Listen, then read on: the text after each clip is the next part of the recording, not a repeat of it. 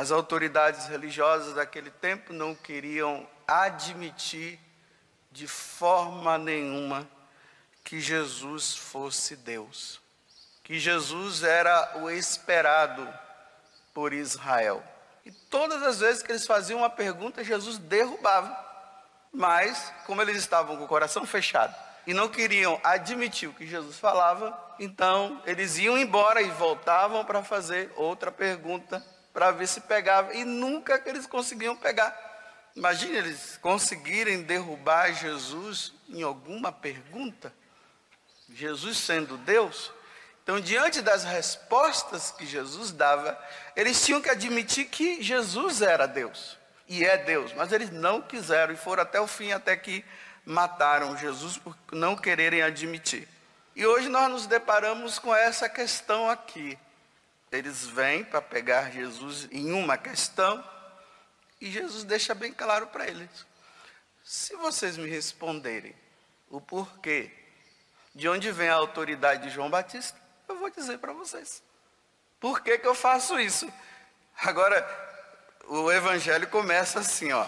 Aí tem que contextualizar. Naquele tempo, Jesus voltou ao templo e quando ele entra no templo, as autoridades religiosas, os sumos sacerdotes, os anciãos do povo fazem a pergunta: com que autoridade você faz essas coisas?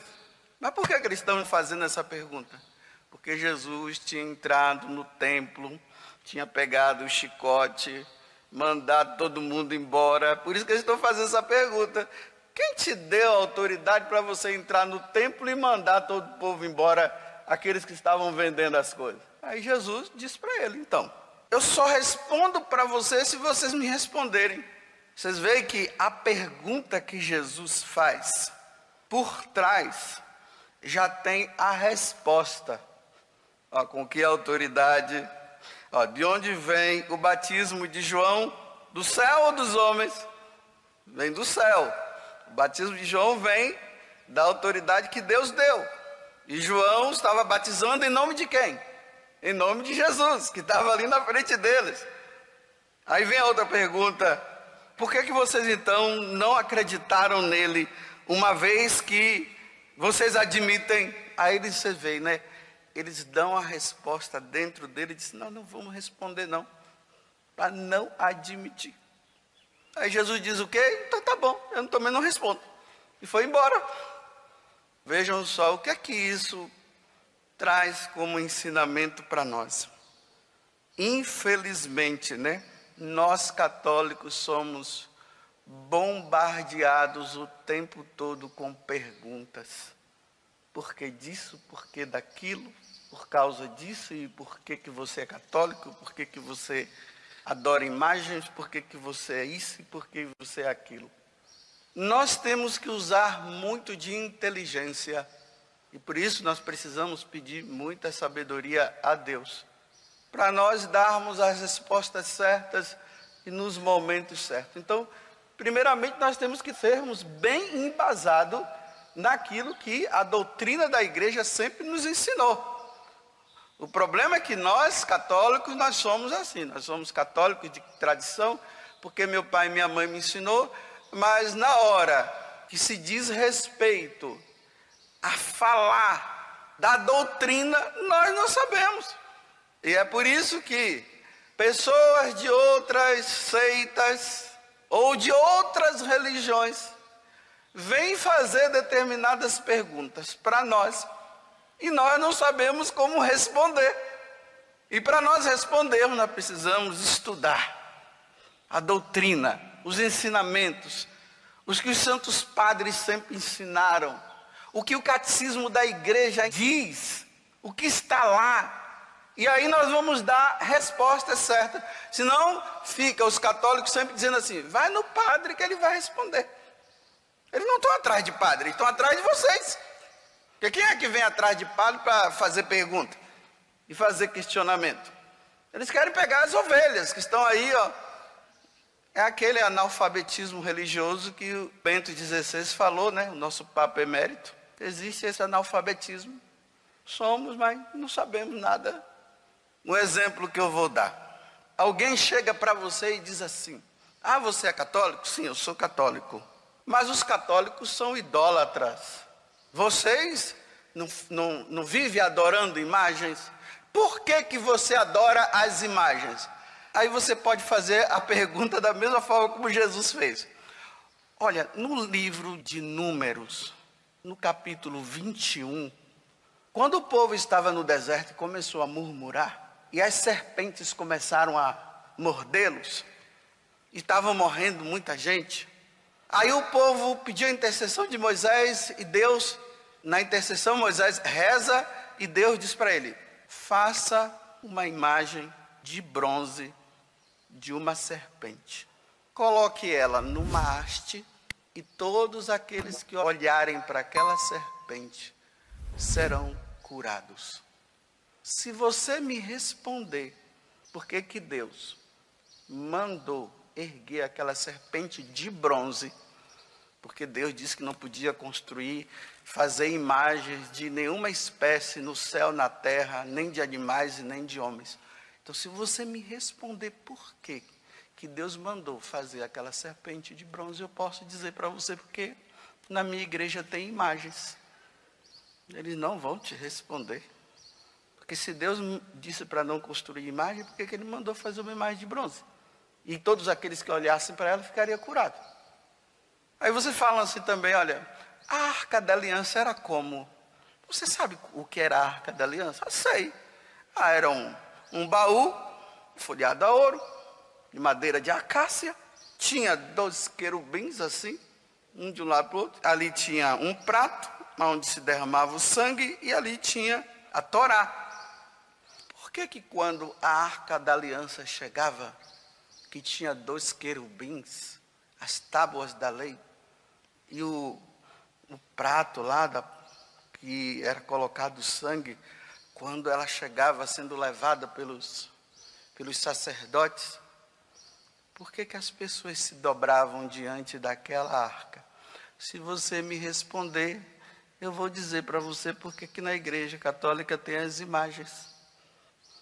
Ah, tudo de vocês é Maria. Vocês só ficam rezando Ave Maria, Ave Maria, cheia de... Por que, que vocês ficam dando tanta ênfase Ave Maria, cheia de graça?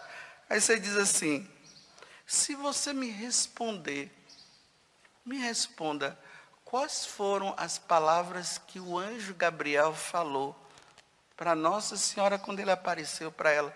Se você me disser quais foram, eu digo para você porque que nós falamos. Você vê que a, a pergunta que você já está fazendo já dá a resposta. Aí ele vai se calar. Por que, que vocês têm esse negócio com Nossa Senhora? Vocês amam tanto Nossa Senhora, só vivem falando de Nossa Senhora, Nossa Senhora. Aí você diz assim: se você me responder por que, que a Virgem Maria, quando ela foi visitar Isabel, ela cantou o Magnífica. E lá no Magnífica ela diz assim: Todas as gerações me chamarão bem-aventurada. Então, se você me responder o porquê que ela falou isso, eu poderei dizer por que nós católicos amamos tanto Nossa Senhora e temos essa ênfase com ela. E por que, que vocês dizem Bendita és tu entre as mulheres, e bendito é o fruto do teu ventre. Olha, quando Nossa Senhora foi na casa de Isabel, Isabel falou isso para ela. Leia lá. Então, se você lê o que está lá, eu vou responder por que, nós chamamos ela de bendita é o fruto do teu ventre. Vocês falam da Eucaristia. Como é que pode vocês dizerem que Jesus está presente naquele pedaço de pão? Aí você diz, na sua Bíblia tem o capítulo 6 do Evangelho de São João? Tem. Você dá uma lida lá. Leia todo aquele capítulo. E lá vai chegar o momento que Jesus vai dizer: Eu sou o pão vivo que desceu do céu. Quem come deste pão viverá eternamente porque esse pão é verdadeiramente a minha carne e este vinho é verdadeiramente o meu sangue. Então, se você me responder por que, que Jesus falou isso, eu vou dizer para você o porquê. Que nós comemos a carne e dizemos que ali é a presença de Jesus. Não na sua Bíblia fala sobre a última ceia, fala. Você lembra que Jesus falou: Isto é meu corpo? E isto é meu sangue? Sim. Leia lá na sua Bíblia se tiver isso. Aí eu vou responder para você por que, que nós dizemos que ali está o corpo e o sangue de Jesus, está ali presente. Mas vocês estão vendo? Que você precisa conhecer a doutrina para poder dar resposta e para fazer perguntas inteligentes. Por que, que você pertence à Igreja Católica? Quantos anos tem a Igreja Católica? Você é de que igreja? Ah, eu sou de tal igreja. Quantos anos tem a sua? Então, se você me responder quantos anos a sua igreja existe e quantos anos a igreja católica existe, eu vou dizer para você por que eu sou católico. A resposta já foi dada. Porque a sua tem 10 anos, a minha tem mais de 12 mil, é por isso que eu sou católico. A minha vem desde o início, a sua começou quando? Às vezes né, a gente se depara com a questão da idolatria também, né? Ah, por que, que você tem um quadro de Nossa Senhora na sua casa? Deus disse para não construir imagens no céu e na terra e não sei o quê. Aí você diz assim para ele: Você tem a foto da sua mãe? Você guarda? Eu guardo, então. E por que, que você fica tirando foto da tua mãe e guarda? No dia que você me der a resposta, por que, que você tem foto da tua mãe, do teu pai, da tua família e você guarda, eu vou dizer para você por que, que eu tenho a imagem do céu na minha casa e o quadro dela. Está incluída a resposta. Vocês ficam pedindo intercessão dos santos. É, a gente pede intercessão dos santos. Vem cá, lá na sua igreja, lá que você diz que é sua igreja, você já pediu para alguém rezar por você? Quando você está com dificuldade, você já pediu para alguém rezar, orar por você, colocar a mão na sua cabeça e orar? Sim. Então, no dia que você me der a resposta, por que, que você pediu para aquela pessoa rezar por você? Eu direi para você por que, que a gente pede os anjos, os santos, para interceder por nós também. Eu dou a resposta para você. Então me responda, por que, que você pede? Irmão, ora por mim, porque a coisa está feia. Por que, que você não pede diretamente para Jesus Cristo? Jesus, vem em meu auxílio que a coisa está feia. Vem, você está vendo que a coisa está feia? Por quê? Vocês ficam repetindo as orações. Pai nosso que estás no céu, santificado seja o vosso nome. Venha a nós vosso. Fica repetindo, não precisa ficar repetindo esse, essa oração o tempo todo. Isso, você já leu lá no Evangelho de São Lucas, no capítulo 11? Os discípulos de João, eles viram Jesus orando lá, né? Aí ele disse assim: Senhor, ensina-nos a rezar. Tem na sua Bíblia? Leia lá para você ver. Aí Jesus disse assim: Quando orardes, dizei assim: Pai nosso que estás nos céus, santificado seja o vosso nome. Quando orardes, dizei assim. Então, quando você me responder, por que, que Jesus disse que para eles, que é para quando eles orar, eles dizerem, Pai nosso que estás no céu, Senhor. Eu vou dizer por que, a gente reza o Pai nosso todos os dias. Por que nós rezamos o Pai nosso na hora da missa? Pronto, eu só sei que Jesus deu uma resposta inteligente para aqueles homens. Eles, para não se dobrar, eles ficaram calados. E Jesus disse para ele: Então eu não vou te responder. E para eles, para não se dobrarem, não admitirem que estava diante de Jesus, que é o nosso Deus e Salvador, o Messias enviado, eles calaram a boca, colocaram o rabo entre as pernas e foram embora com essa pergunta na cabeça.